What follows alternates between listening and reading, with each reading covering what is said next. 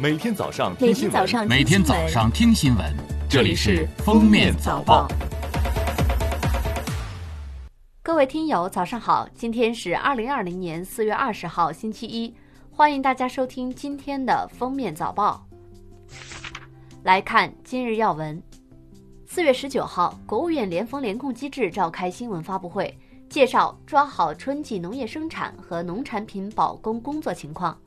农业农村部市场与信息化司一级巡视员陈平介绍，截至三月底，全国猪肉批发的周均价每公斤四十六点二八元，连续七周下跌。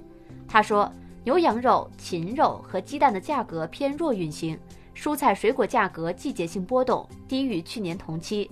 水产品交易量回升，价格回落。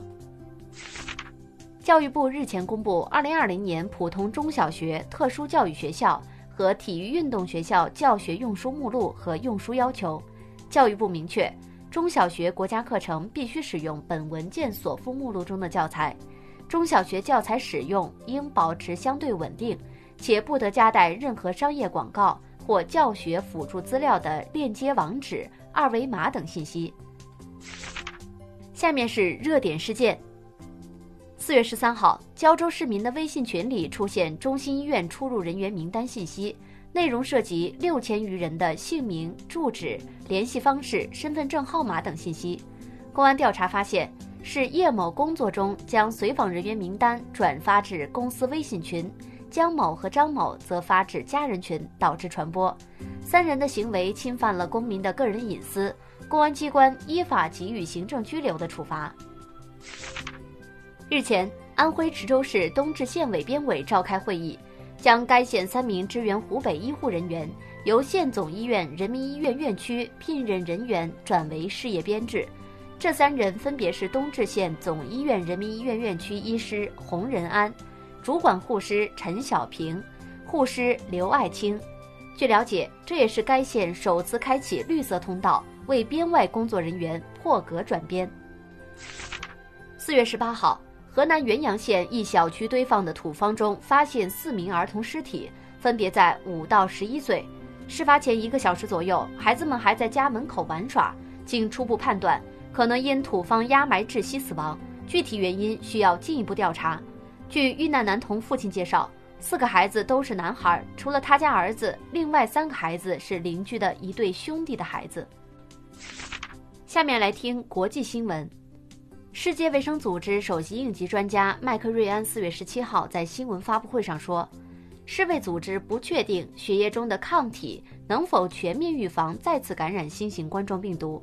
瑞安说：“我们此刻获得的大量初步信息表明，人口中完成血清转化的比例相当低。有人期待大部分人口可能已经产生抗体，但整体证据与之相反。”因此，各国政府面临的问题可能还没有得到解决。世界卫生组织与国际公益组织十八号共同举办“同一个世界，团结在家”特别慈善音乐会，Lady Gaga、特席琳·迪翁、传奇歌、滚石乐队、酷玩、段梅、梅梅、毕丽以及中国著名音乐人郎朗、张学友、陈奕迅等相继在线上表演。这场汇聚众多世界顶级音乐人的演唱会一共持续了八个小时。本月以来，韩国免税店行业整体销售额同比减少了百分之九十，免税店纷纷闭店或调整营业时间。韩国相关规定，一段时间没有售出的免税品必须进行焚烧等销毁处理。免税店行业已向韩国关税厅提议，希望通过国内流通渠道来消化库存，但由于审批复杂。预计最快要在今年下半年才有结果。四月十七号，俄罗斯外交部发言人表示，美国正在紧邻俄边境地区建立具有生化威胁潜力的基础设施，这些实验室配有美国军方的全球传染病传播控制系统。当地时间十八号，美国国防部一名官员透露，美国防部长埃斯珀下令将原计划于五月终止的旅行禁令。延长至六月三十号，禁止国防部工作人员及家属往来于被美国疾控中心定义为旅行警告三级的受疫情影响严重的目的地国家，同时暂停美国绝大多数军队全球范围内的新调动。感谢收听今天的封面早报，明天再见。本节目由喜马拉雅和封面新闻联合播出。